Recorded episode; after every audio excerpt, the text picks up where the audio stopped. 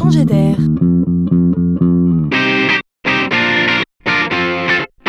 C'est la chronique de Laurent Collen. Je loue, tu sous-loues, il sous-sous-loue. On connaît la chanson. Légal Illégal Pas vu, pas pris C'est un peu le jeu du chat et de la souris.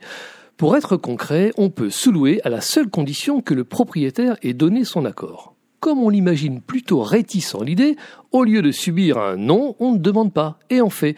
Il faut néanmoins savoir que le jeu est risqué, car si le propriétaire l'apprend, il peut exiger la restitution des loyers, voire expulser le locataire. Donc c'est d'une certaine manière un jeu à balles réelles. Et voilà que le Robin des Bois Airbnb s'en mêle. Airbnb, vous savez, c'est la fameuse plateforme Internet qui permet à tout un chacun de louer, à qui veut, un bout de son logement. Mais comment peut-il dénouer ce problème? La clé, en fait, pour demeurer dans la légalité, c'est bien d'obtenir l'accord du propriétaire. L'idée pour y arriver est simple. Il faut que le dispositif profite financièrement au propriétaire.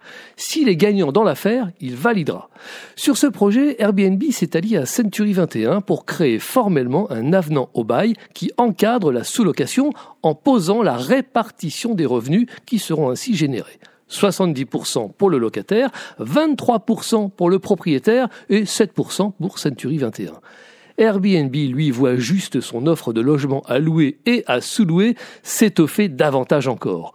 Plus besoin de se cacher pour sous-louer, plus de propriétaires à craindre, il suffisait d'y penser pour transformer un non en oui. Partager le gâteau, tu feras.